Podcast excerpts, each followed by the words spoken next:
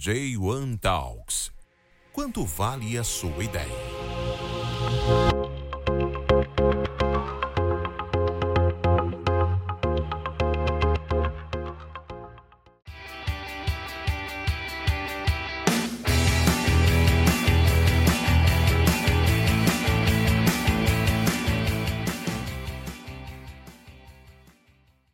Esse é o J1 Talks, o podcast de empreendedorismo Made in Japan.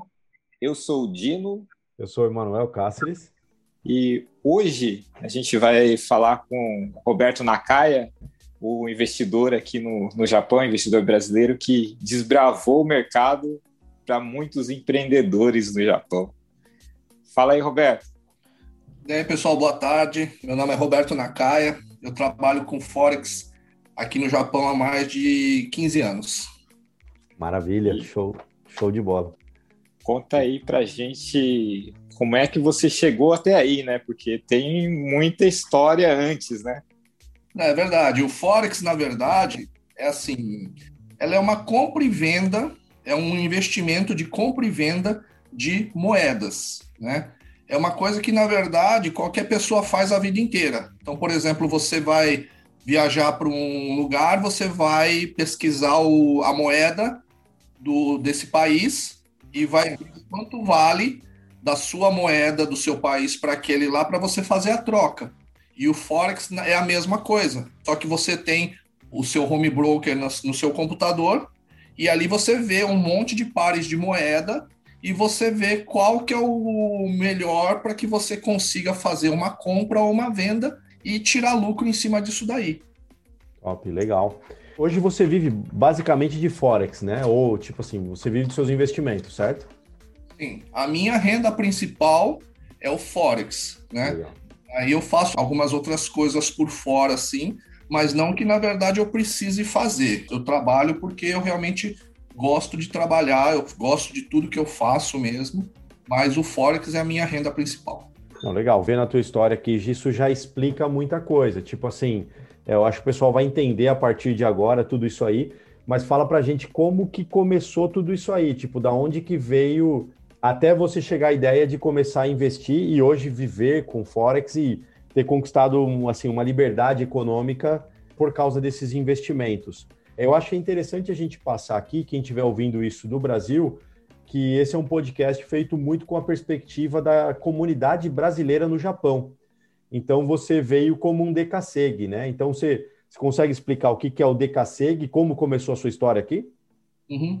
Bom, o decaseg, naquela época que eu cheguei no Japão, foi em 1989, com 19 anos. O decaseg, a meta do decaseg era vir trabalhar em fábrica, juntar dinheiro e voltar para o Brasil com esse dinheiro que ele juntou. Para quê? Para montar um, um, comércio, ou comprar uma casa, ou ajudar a família. Então, na verdade, o verdadeiro decaseg, a meta dele era isso daí. Mas isso bem antigamente. Hoje em dia já é um pouco diferente. Quase não existem mais os decasegues. As pessoas que vêm, os descendentes que vêm aqui para o Japão, na verdade, eles são residentes. Eles praticamente moram aqui no Japão, né? É meio que quase que um imigrante, né? É que e... o Japão não reconhece como imigrante, mas assim, seria um imigrante, né? Uhum. É, mas só que se você pensar bem, né? Os nossos pais que foram para o Brasil como decassegues, porque eles foram como decassegues, né? O meu pai, minha mãe mesmo, ela foi de navio para o Brasil. E eles foram como decassegues. E é importante você saber um pouco da história dos decassegues do Japão para o Brasil, porque aí você começa a entender o retorno da gente que a gente retornou. Na verdade, o Japão incentivou muito os japoneses a irem para o Brasil e eles incentivavam pagando passagem, dando dinheiro e prometendo retorno. Então o meu avô, ele é muito, ele fala muito isso daí, né? Que na verdade os japoneses que foram para o Brasil foram enganados com promessas de retorno e acabaram ficando por lá.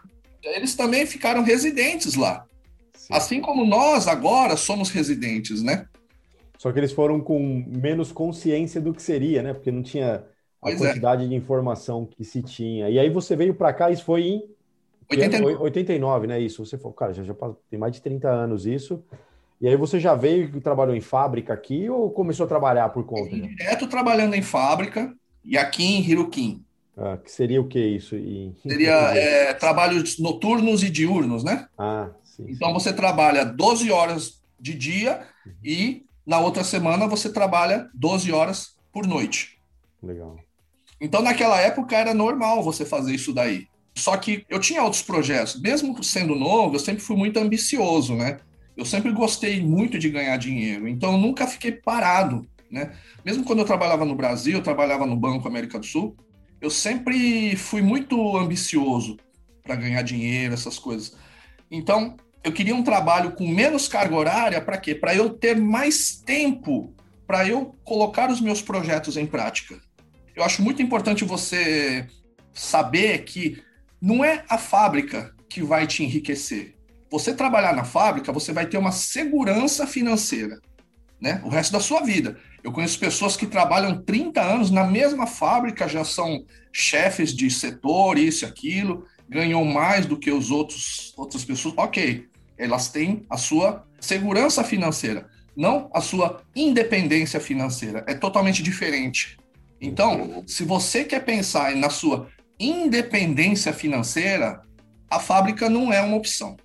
Cara, desculpa te interromper, mas que insight foda esse, hein? Diferenciar segurança financeira. Às vezes a sua segurança financeira atrapalha a sua independência financeira. Isso. Cara, eu nunca tinha pensado nisso, é verdade. Olha que insight. Legal, desculpa te interromper. Bom, então, aí o que, que era? O meu primeiro projeto foi querer vender roupas do Brasil para o Japão. Então foi aí que eu peguei e entrei numa outra fábrica que tinha menos carga horária, era mais flexível, e eu pegava, ia para o Brasil por uma semana, fazia todas as compras de roupas, né? Porque naquela época eu gostava muito de surfar, então eu me identificava muito com as roupas de surf. Então eu trazia tudo para cá: biquínis, cangas, bermudas, tudo. Até prancha de surf eu trazia. Né? Eu falava que eu era competidor profissional no aeroporto e trazia muito prancha de surf de uma vez só. E passava tudo, eles deixavam passar, porque aquela época não era tão rigoroso assim o aeroporto. Quem é daquela época sabe, a gente conseguia passar muita coisa assim de boa. Sim, tava começando o movimento, né, do pessoal vir pra cá. Então, como eu era surfista profissional, trazia tudo, né? e eu vendia tudo isso daí. Foi aí que eu comecei a ganhar muito dinheiro vendendo roupas. Uhum. Né? Isso de marca famosa, essas roupas? Sim, de várias marcas, né? As marcas que estavam na moda naquela época. Então, muita coisa, assim, que não existia aqui no Japão. Até mesmo assim, ah, mas não existia biquíni? Existia biquíni, mas os biquínis para as brasileiras eram biquínis muito grandes, né? Elas que pareciam aquelas samba, calcinhas, samba canção, essas coisas. Para brasileira, elas gostam dos biquínis mais cavados, né? E a canga, não existia canga aqui no Japão. Calça jeans mesmo não modelava o corpo da mulher. Então eu trazia tudo isso daí. Então a gente pode falar que nessa época, se a pessoa quisesse manter a moda do Brasil aqui no Japão, essa pessoa manteve graças ao que você trazia de lá. É, tinha que procurar o Roberto. Caramba. Aí uma coisa interessante, que como naquela época não existia celular, só existia telefone fixo. Aí, Roberto, como é que você faz para divulgar isso tudo? Como que você fazia para vender? O que, que eu fiz? Eu peguei uma folha de papel sulfite A4, desenhei a ondinha, desenhei os carinhas surfando, desenhei uma menina assim de biquíni fazendo topless, que eu lembro, né? As marcas, e coloquei o meu telefone. O que, que eu fiz? Eu colocava em todas as casas que eu achava que tinha brasileiro. E aproveitava também, naquela época, acho que o Dino também tocava nessa, na, na Flex, né? e eu ia lá na porta da Flex vender roupa. Eu pegava umas meninas que eu conhecia lá, falava assim, ó, distribui para mim esses panfletos. Elas distribuíam. No final da balada, eu não sei se, se eles reparavam, mas a minha picape, ela tinha um monte de gente ali. Todo mundo comprava roupa minha lá. Caramba. A Flex era uma balada de brasileiros em Nagoya no, no começo Isso. dos anos 90. Isso Nossa. mesmo. Você, você não trabalhou lá? Não, nessa época eu estava em Kanagawa, eu tocava na outra balada. Ah, eu lembro acho que o Raro trabalhava lá. Sim, sim. Caramba, eu já ouvi falar do pessoal vender hot dog na saída da balada, assim, mas roupa E puta ideia, né, cara? Porque, tipo assim, isso é uma coisa que eu acho que é muito bom no empreendedor raiz mesmo, o cara que ele tem naturalidade para ser empreendedor. Saber aonde está o público dele, cara. Eu acho que você tem que ter muita força de vontade para tudo que você vai fazer, acreditar que qualquer coisa que você fizer realmente vai dar certo e ter dinamismo com isso daí, ter essa empolgação. O principal é isso daí. Você pode até, que nem por exemplo, tem muita gente que vai falar assim: ah, eu vou fazer esse negócio aqui, mas 10 pessoas, 9 vão falar que não vai dar certo. Mas se você acredita, meu amigo, vai embora, vai fazer, pesquisa, estuda e faz. Única pessoa que vai saber se vai dar certo ou não é você. Então, e eu, você foi lá e fez. Né? Eu sempre fiz isso, sempre fui lá e fiz. Legal, e daí, bom, você começou a fazer um capital, então esse foi o início de você começar a empreender aqui no Japão. Isso, foi o início do meu empreendedorismo. Ah, fora que, na verdade, eu montei a primeira loja de produtos brasileiros de Mieken, né? Mieken, foi... para quem não sabe, é um estado Isso. aqui mais na região central do Japão, né? Uhum. Eu montei essa loja de produtos dentro de uma empreiteira que empregava os brasileiros nas fábricas. Eu entrei em contato com uma fornecedora que tinha naquela época lá, que vendia poucos itens, né? Feijoada, guaraná, feijão, né? Algumas coisas assim. Eu comprava, deixava no, na prateleira da empreiteira ali. Então, todas as pessoas, os brasileiros que iam lá procurar emprego, que iam lá receber o salário, principalmente quando ia receber o salário, né? Eles recebiam o salário e já gastavam lá mesmo. Caramba, que ideia, cara. E vamos lá, você devia trabalhar muito com a carência do pessoal, né? Porque, tipo, Sim. na época não tinha essa estrutura que tem hoje, né? Então, tipo, é, pô, ver um produto lance, brasileiro. Cara, é você saber a necessidade da pessoa. O que a pessoa precisa, o que ela quer, vai ser útil? Meu, pode ser a coisa mais cara do mundo, mas se a pessoa achar que vale a pena para ela, ela vai querer. Hoje, você vai num produto brasileiro, eu acho que uma lata de feijoada deve estar o quê? Gorrea Queen. 5 dólares. 5 dólares, né? 25 é. Naquela lata. época, meu amigo, uma lata de feijoada custava quase 3 mil ienes. 30 dólares. 30 dólares aí. Era muito diferente. E as pessoas pagavam, elas compravam, porque elas tinham a necessidade de sentir o sabor da feijoada. Sim. Caramba, Enlatado. Enlatada ainda. Enlatada. E, e isso não, devia ser uma das coisas, né? O resto deve ter bastante coisa mais caro também, né? Ah, muito. O feijão era caríssimo. Uma lata de Guaraná, você pagava Gorriacoen. Caramba. 5 dólares uma lata de Guaraná. 5 dólares um Guaraná. Guaraná Antártica? Guaraná Antártica. Legal. Mas e aí, tipo, você foi, montou essa loja, e aí começou a crescer os negócios aqui, ou você começou a fazer mais coisas? Começou a crescer bastante, só que o que acontece é que a loja não era minha, né? Eu peguei um espaço da empreiteira que o dono o japonês me cedeu esse espaço, só que ele viu que eu comecei a ganhar muito dinheiro com isso daí. Aí o que, que acontece? O espaço é dele, o lugar é dele, os empregados são dele, então ele quis dominar isso daí. Aí que tá o problema. Meu amigo, se você pegar e quiser fazer uma coisa e não tiver conhecimento, não tiver estudo e entrar no meio do ônibus andando, você não pega. A parada quebra. Uhum. O que aconteceu? Foi o que aconteceu com você. Aí logo em seguida você já tinha alguma coisa. Isso. Aí eu falei assim: ah, quer saber? Agora eu vou para o Brasil. Uhum. Eu quero estudar para ser piloto de helicóptero. Foi por intermédio do irmão de uma ex-namorada minha. Ele já estava estudando lá, ele fez a mesma coisa, ele trabalhou aqui no, no Japão, fez o dinheiro dele e foi trabalhar lá. Hoje ele trabalha numa empresa aérea muito conhecida, muito grande, ele é piloto já muito experiente, né? Ele faz voos internacionais, é um exemplo de pessoa. E eu também quis fazer isso daí. Eu fui para lá, fui ser piloto de helicóptero, fui estudar no aeroporto do Campo de Marte e paralelamente a isso eu comecei a fazer jiu-jitsu também. Foi uma paixão muito grande o jiu-jitsu. Gostei muito, assim, adoro fazer o jiu-jitsu. Comecei a estudar para ser piloto de helicóptero. Fui, chequei piloto privado, fiz os exames de piloto comercial, passei e fui avançando. Só que naquela época acabou o dinheiro o dinheiro que eu tinha juntado aqui no Japão para checar todo o curso, no meio do caminho acabou, porque os, as horas de voo no Brasil são muito caras. Uma hora de voo que você vai fazer lá no Brasil são 200 dólares. Caramba. É, só para você ter uma ideia, para você chegar a, na, na, minha época, né? Agora não sei como é, quanto que é, mas na minha época, para você checar piloto comercial, você precisava ter no mínimo 100 horas de voo. Então já era pesado. E acabou esse dinheiro e eu voltei para o Japão. Só que na época eu voltei para o Japão e gostava muito do jiu-jitsu. E não tinha ninguém que sabia jiu-jitsu naquela época. Aí quando eu voltei para a fábrica, eu falei assim, pessoal, vocês sabem o que é jiu-jitsu? Não, não sei o que é jiu-jitsu. Falei assim, então vou ensinar vocês.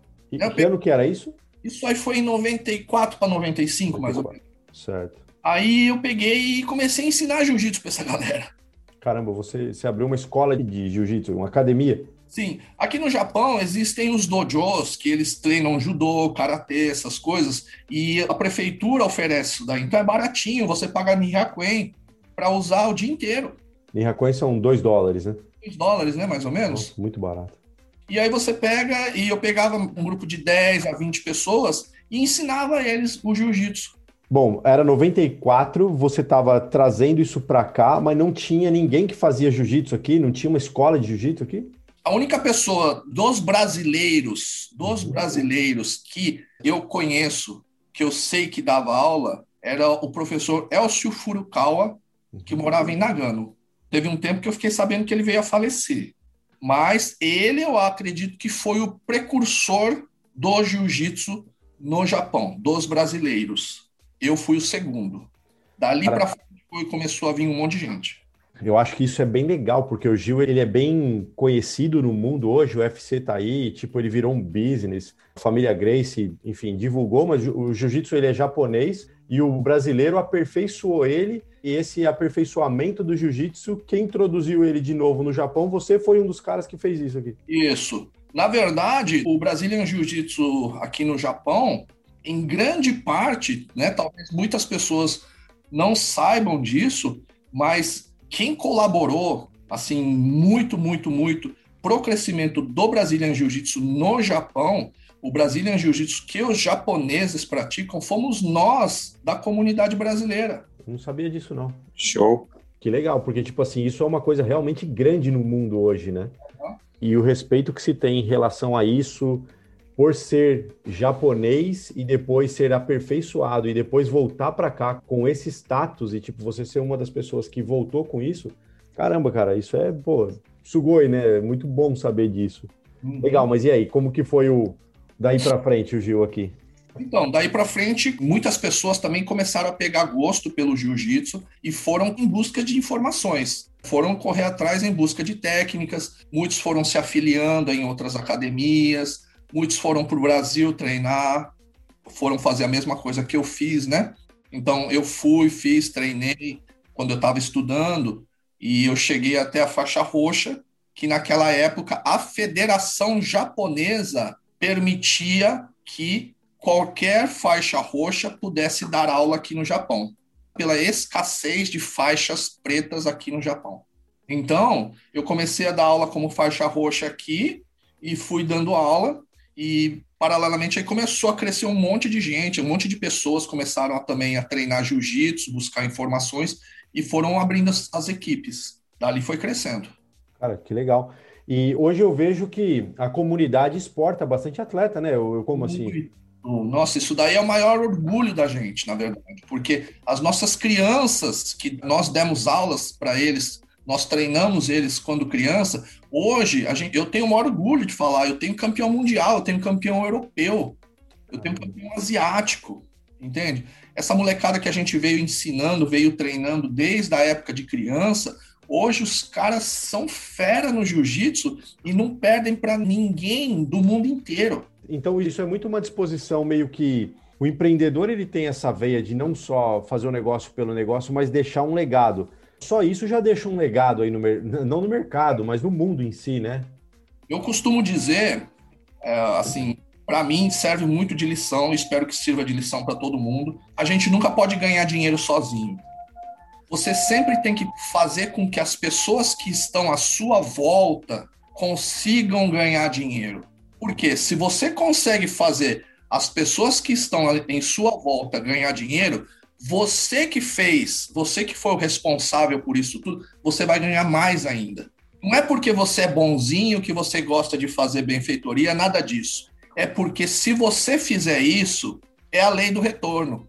Você faz aquela pessoa, aquela, aquela, aquela ganhar dinheiro, meu, pode ter certeza que você vai sempre estar mais acima do que eles. Que legal. É, isso aí é o que eu penso. Isso aí funciona para o jiu-jitsu. Eu ensinei o jiu-jitsu para muita gente. Hoje, muitas pessoas sustentam suas famílias graças a dar aula de jiu-jitsu no Brasil, na Filipinas ou aqui. Você tem gente na Filipinas hoje ensinando jiu-jitsu? A gente tem duas equipes na Filipinas. Caramba, que legal, cara. Eu ensinei uh, as pessoas a trabalharem com serigrafia, hoje elas vivem disso. A parte de segurança de baladas, hoje muita gente vive disso. Ah, você também ensinou o pessoal, porque eu sei que esse é um, é um mercado aqui no Japão e brasileiro é bem respeitado nesse segmento, né? É, e tem uma história aí do início disso, conta aí. Bom, então, foi assim, em Nagoya, eu sou aqui de Mieken, né? E em Nagoya é perto daqui, tá? mais ou menos uns 40 minutos. E então eu fui procurar para fazer um bico numa balada que era muito famosa naquela época, que chamava Ai de Café. Hoje chama Ai de Bar, eu acho. Mas naquela época acho que era Ai de Café. E aí o dono, o responsável dos seguranças lá, um americano, eu fui lá falar com ele e ele pegou e assim meio que me distratou, porque naquela época segurança, as pessoas tinham a cabeça de que segurança tinha que ser grande.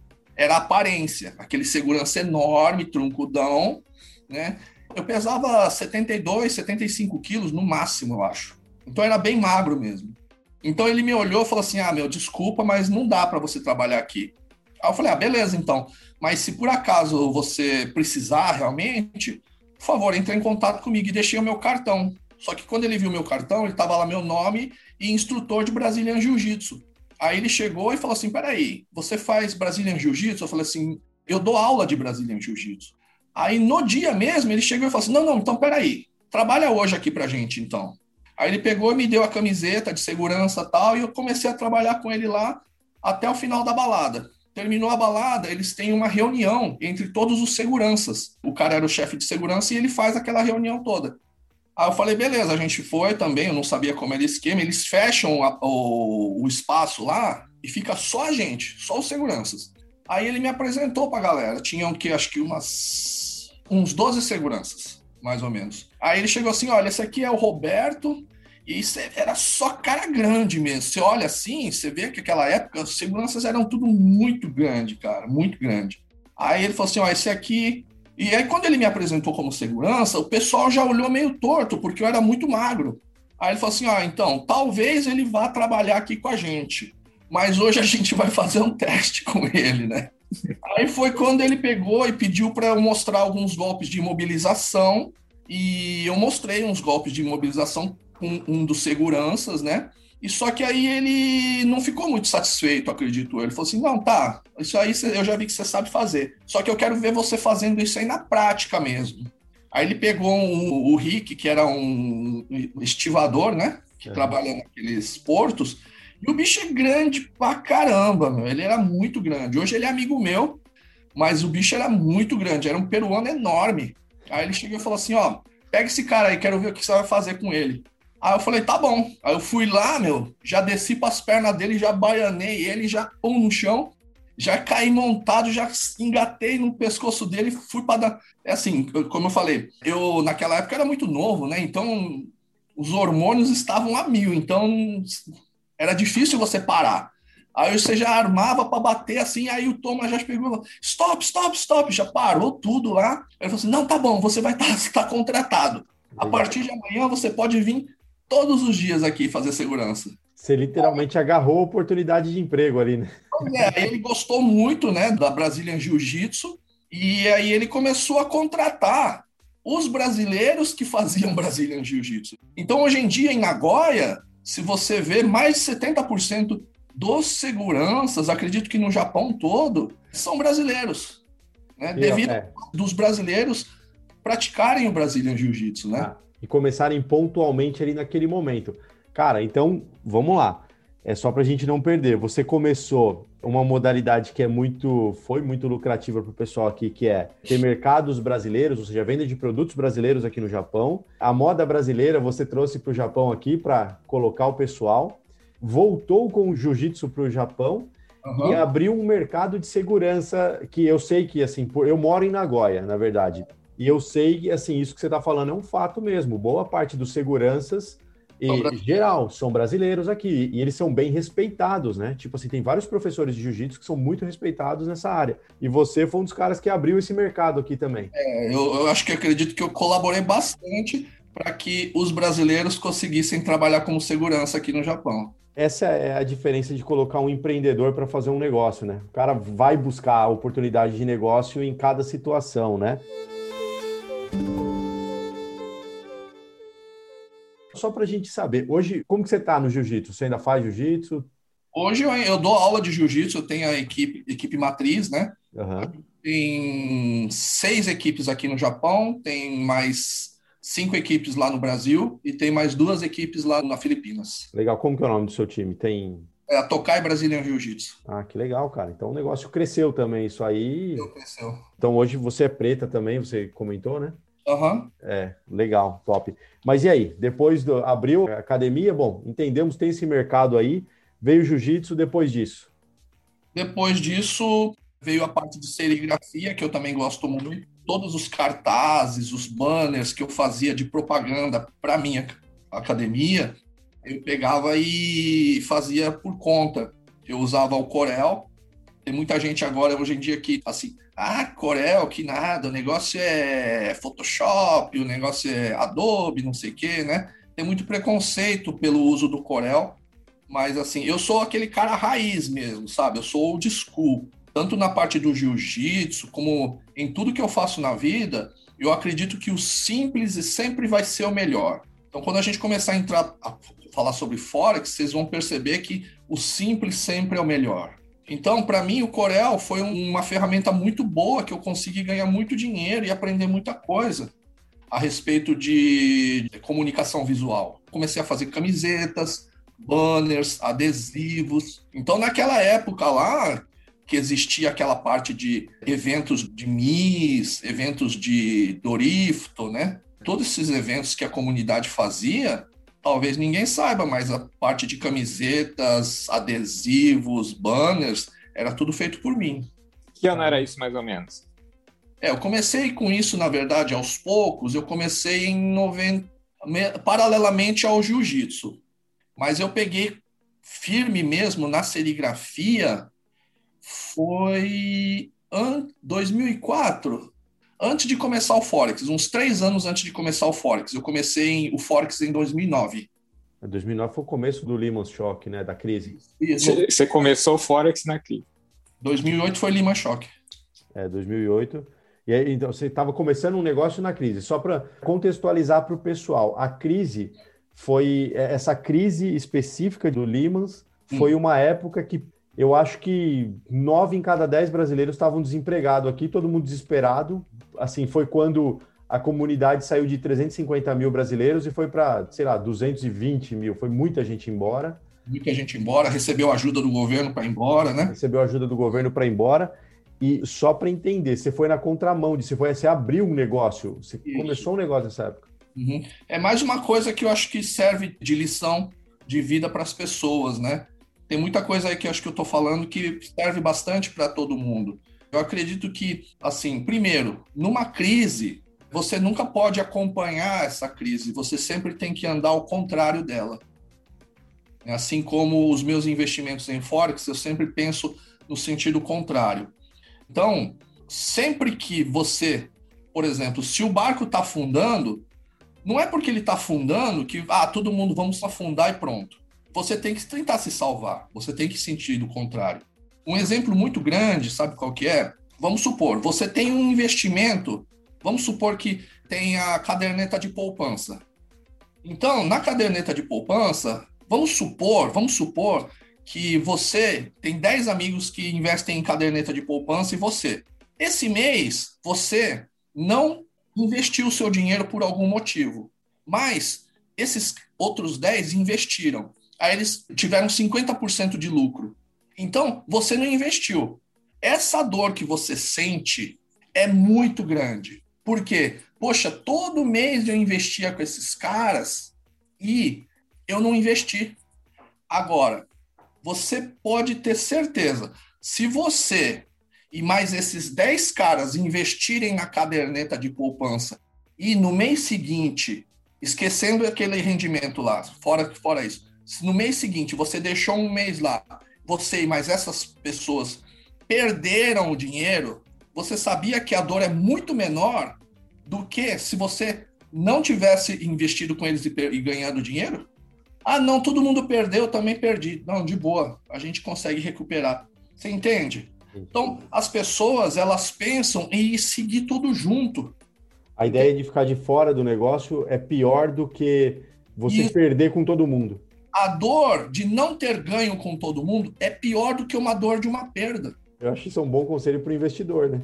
Isso daí eu aprendi tomando cabeçada, né? Uhum. Tipo, não se mover por essa ansiedade e ser mais frio em pensar qual que é a real oportunidade para você no Sim. momento de investir ou no momento de uma crise, né? Mas, tipo, na hora que começou, que você falou, bom, 2009 estava começando aí, estava com a serigrafia, já ganhava dinheiro com isso, né? Com fazer placas, camisetas, pelo que eu entendi. Uhum. E você estava com dinheiro e queria investir em outros foi. lugares, foi isso. Então, tipo, é meio que assim, esse planejamento funcionou para você na hora que começou a pegar para todo mundo aqui isso. Você aproveitou uma oportunidade. É porque, assim, de uma certa forma também, a parte da serigrafia, com a crise, já não tinha mais os eventos. Então, eu falei assim, poxa, eu preciso de algo diferente agora, então. Foi quando eu peguei e inventei de estudar Forex. E naquela época, o Forex era uma novidade para assim nós brasileiros não conhecíamos até mesmo para os próprios japoneses assim não era tão conhecido sabe é você trabalhar com um home broker, que é você trabalhar em casa. Naquela época, ainda a gente não tinha aquela cabeça de que a gente conseguia ganhar dinheiro dentro de casa. Hoje em dia, todo mundo fala, né? Como é que fala? Home office. Home office, home office, né? Hoje é moda falar home office, mas naquela época não existia isso daí. Então, na maioria das pessoas, para você ganhar dinheiro, ou você abria comércio, ou trabalhava em fábrica, alguma coisa assim. Na verdade, não existia essa cabeça de que você conseguia ganhar dinheiro na sua própria casa, entende? E eu já, já tinha aquilo na minha cabeça. Eu falo assim: não, eu vou conseguir fazer isso daí. E foi aí que eu comecei a estudar o Forex. Eu entrei em contato com um cara muito bom em Nagoya, através de uma revista, que e ele é brasileiro. É o único brasileiro que eu estudei Forex. Os outros dois que eu estudei foram japoneses. Então, o que, que ele fazia? Ele colocava uma coisa que chamava muita atenção para mim, pelo menos, né? Na revista. Ele colocava assim: o seu futuro Daijobu. O que, o que, que é esse o seu futuro Daijobu? O seu futuro, tipo, está seguro? Mais ou menos isso daí, eu acho. Era um anúncio, só isso no anúncio. Era só um anúncio. E aquilo lá foi a, assim, a chave, né? Para que eu pegasse e entrasse em contato com ele e aí ele começou a me ensinar. Fora isso, eu, aprendi com um profissional lá em Tóquio e mais um profissional em Osaka. E com isso tudo, eu peguei e consegui desenvolver minha própria técnica em Forex. E dali para frente, eu comecei a trabalhar em Forex e comecei a ganhar dinheiro em cima disso daí. No começo, lógico, é muito difícil, porque não basta você só estudar muito. O Forex, ele é mais sentimento. Se você pega e é ganancioso, você vê que o negócio dá certo e você começa a querer crescer, crescer, crescer, crescer, vai chegar uma hora que você vai cair numa armadilha. Aí você quebra. Na verdade, existem muitas técnicas para você tradear. Existem várias técnicas, existem várias táticas, muitos sinais para você tradear. Só que o que acontece é que nós, seres humanos, somos muito gananciosos. Então a gente sempre quer mais. Então, se hoje você ganhou 100, amanhã você quer ganhar 200. No dia seguinte você quer ganhar 300. Só que o que, que acontece? O mercado financeiro, o Forex também, assim como qualquer outro, eu sempre costumo dizer: Deus perdoa, o mercado financeiro não. então, meu amigo, pode ser o que for, cara. Se você vacilar no mercado, você vai perder sem dó. Então, tem que tomar muito cuidado com isso daí. Mas o vacilo ele está muito ligado a entender a regra do jogo, será que não? Tipo, você entende a regra do jogo e vai operar de acordo com ela e tentar dominar essa regra, né? Então, tipo assim, e ser frio para isso. Não, não, tem um pouco disso também? Na teoria é fácil, né? Falou, é? Isso aí que você falou tem tudo a ver. Por quê? Quanto mais risco você tem, maior o retorno. Uhum. O problema é esse. Então, quanto mais você ficar, se arriscar a investir, se aquele negócio todo realmente voltar ao seu favor, você vai ganhar uma bolada. Uhum. Só que se aquilo lá não chegar a voltar ao seu favor até chegar ao seu limite, o seu dinheiro quebra. Pode dar um exemplo do que seria se expor ao risco em Forex, por exemplo? Porque assim, olha, eu, enfim, estou longe de entender bem sobre investimento, mas eu acompanho algum conteúdo sobre isso, a gente brinca com algumas coisas. Eu ouço falar muito em bolsa de valor, em criptomoeda, Forex. Eu conheço algumas pessoas, mas é, parece que assim, pode ser a minha bolha não tem tanto conhecimento sobre esse assunto e isso é mais divulgado em outras bolhas. Mas uhum. como seria se expor ao risco no Forex? Uhum. Tá.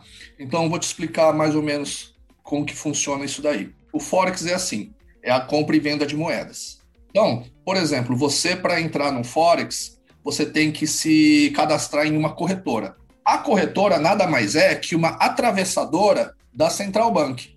Então, sem a corretora, você não tem acesso ao Central Bank. Então, tudo que você faz de pedidos de compra ou venda, primeiro passa pela corretora, dali a corretora ela passa todos os pedidos de compra e venda para a Central Bank.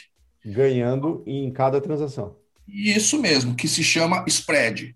Entendi. Então, quem é certeza que vai ganhar dinheiro é a corretora. Sim. Ah, tá. você tá. ganhando ou perdendo, você tem que pagar o spread para ela. Entendi. Aí, como que eu pago esse spread? É assim: você tem uma certa quantia de dinheiro que ela é convertida em lotes. Então, vamos supor, um lote de libra, dólar e ien, né? Que é o mais, assim, normal. Entre dólar e ien, um lote entre dólar e ien custa mais ou menos 50 mil ienes.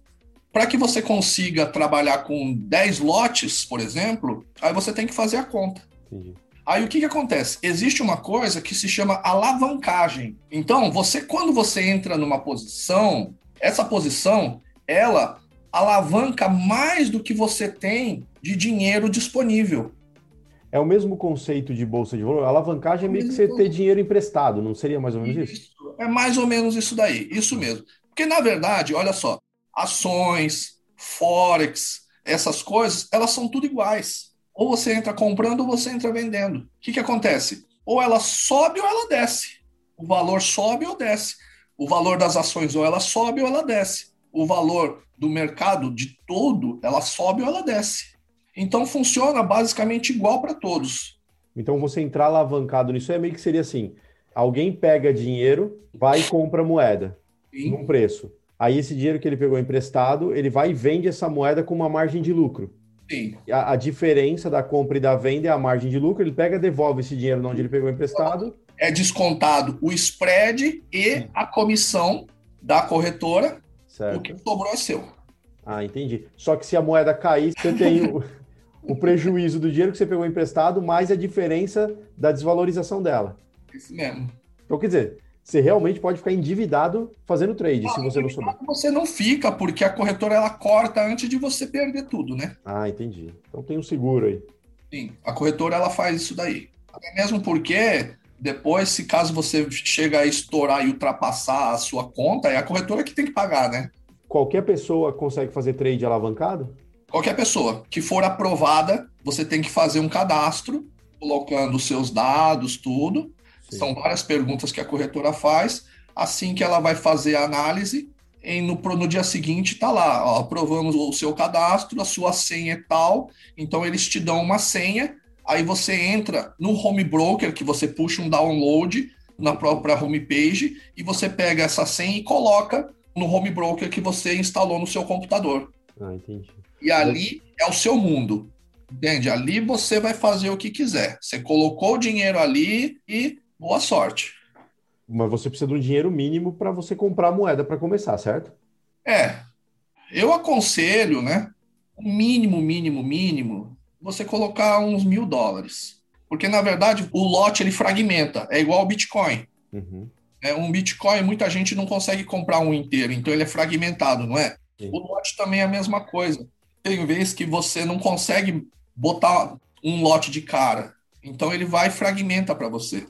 E aí, com essas operações, você começou a crescer no Forex. Eu não sei, como eu falei, eu já ouvi, conheço o brasileiro que mexe com Forex, mas pelo que eu entendi, você talvez tenha sido um dos primeiros brasileiros a começar a viver disso aqui na, na comunidade, será que não?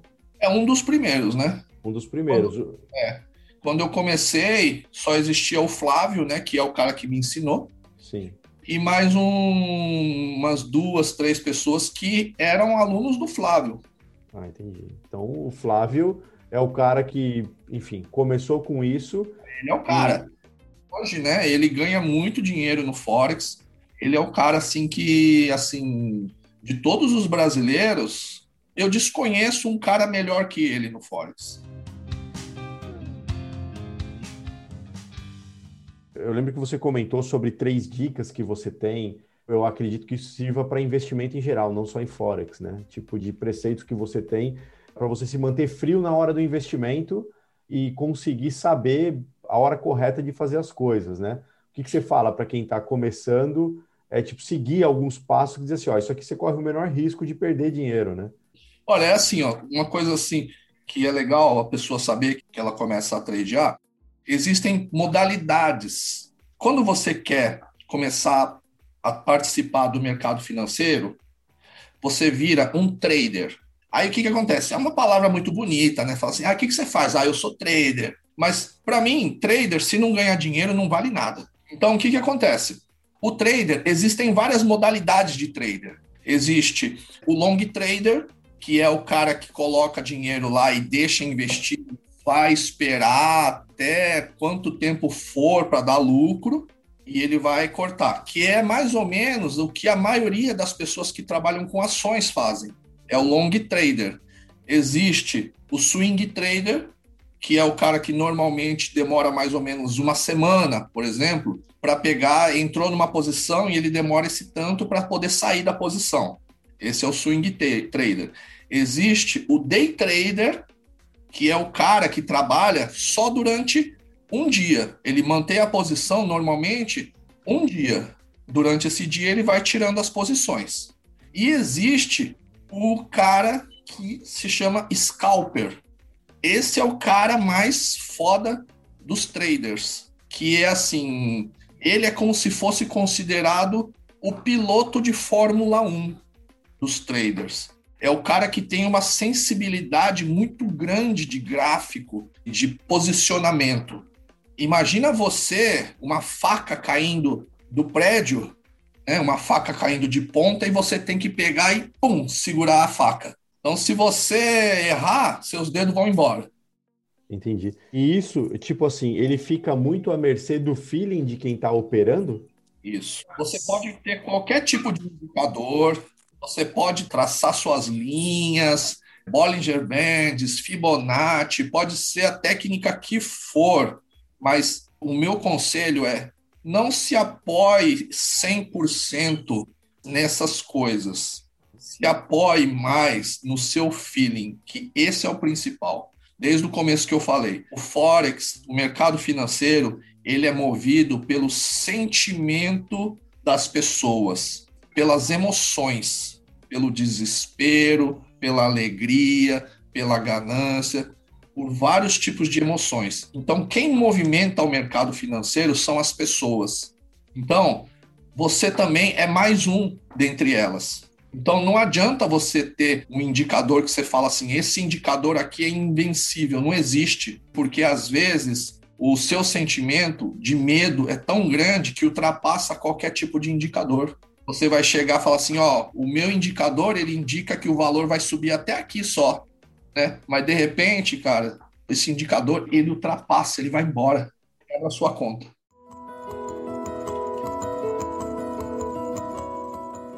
Então, a gente pode admitir que, tipo, a análise de comportamento, o quanto você sabe analisar as pessoas, ela influencia para você conseguir ganhar ou não. Bastante. Cara, então isso tem tudo a ver com a parte de, tipo assim, o que a gente falou no começo, quando você vendia roupa lá nas baladas. Tipo, cara, eu tô entendendo o meu target aqui, essa experiência. Tudo que nós fazemos na nossa vida uhum. tá interligado. Entende? Uhum. Você fala assim: ah, o jiu-jitsu não tem nada a ver com forte. Tem. Tem muito a ver. Tem a ver a disciplina, tem a ver a visão. Tudo que nós fazemos na nossa vida está interligado. Agora que você estava falando disso, eu fiz uma associação direta aqui quando você se expõe ao risco no jiu-jitsu, né? Por exemplo, você pode tentar um golpe um pouco mais arrojado que você precisa se expor mais, mas também se der certo, você finaliza a luta, né? Mesmo. É, então, é, sim, a associação tá tudo legal. E eu acho que o insight que eu tiro disso é a análise que você faz de comportamento de público no jiu-jitsu, quando que o cara tá mais aberto para você entrar com o golpe, na hora de vender suas roupas, tipo assim, aonde está o seu target? No Forex, analisando o comportamento de tipo assim, aonde que vai ter alta ou baixa. Enfim, do mercado propriamente dito, eu acho que liga isso. E hoje dá para a gente afirmar que você, como um ex-DKC, e agora talvez um imigrante aqui no Japão, que conseguiu vencer, assim, dá para ver muito que você teve muita resiliência em todos os pontos.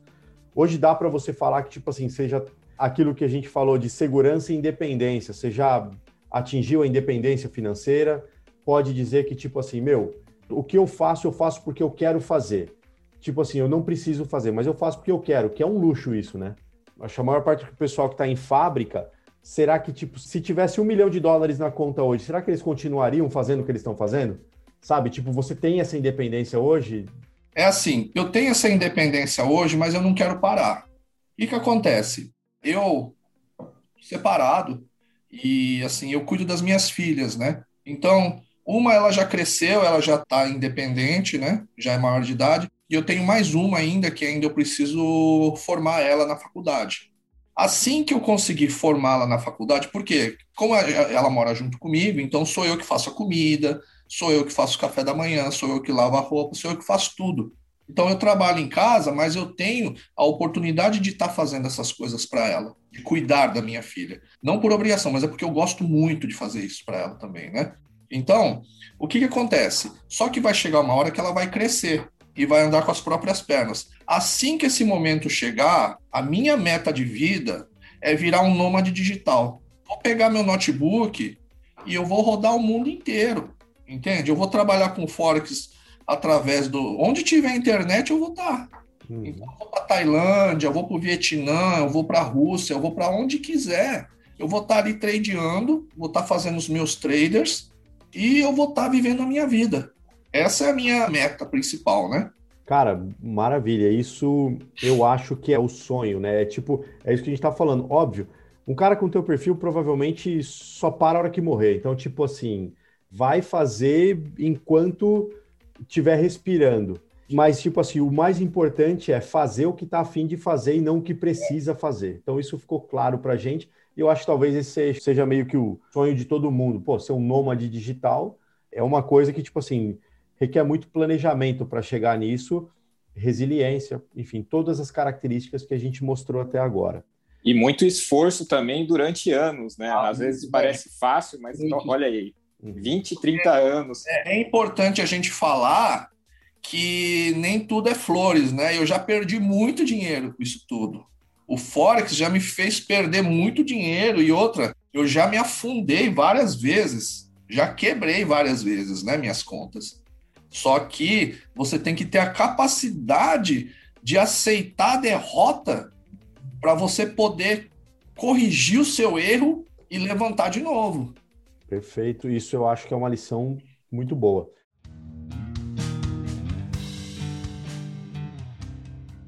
Roberto, é o seguinte, a gente já se estendeu bastante aqui nesse podcast. Eu sei que daria para explorar. Pô, você é um cara que tem muita história para contar, ensinou bastante, deu para tirar vários insights dessa conversa aqui. A gente Bom. queria te agradecer. Futuramente a gente fazer outro bate-papo aqui, porque eu, assim, tem um monte de perguntas que eu queria fazer conforme você vai falando, mas eu sei que a gente ia se estender demais aqui. E, assim, hoje vamos parar por aqui. A gente marca outro. Se você tiver outra possibilidade. De vocês. Oh, legal, cara. Obrigado por ter falado com a gente hoje aqui. Foi muito bom. Sucesso no que você está fazendo, que você já tem aqui. A gente deseja boa sorte e é lógico que a sua capacitação já te traz essa sorte. E obrigado por ter participado aqui hoje. Eu que agradeço. Obrigado pela oportunidade aí. Eu sei que vocês estão estreando isso daí. Desejo boa sorte para vocês, cara. E tudo, tudo de melhor para vocês aí. Eu tenho certeza que vocês vão arrebentar, porque eu também conheço. O Manuel eu estou conhecendo hoje, mas o Dino eu já conheço de muitos anos, eu já acompanho o trabalho dele. O cara é pica mesmo, ele é bom. Né? então, acho que tem tudo para dar certo. Boa sorte para vocês. Show de bola. Obrigado aí, Roberto. Obrigado mesmo e, puxa, aula. Valeu. Aula mesmo. Obrigado, Roberto. Um abraço, cara. Valeu, abraço. Até mais. Tchau, tchau.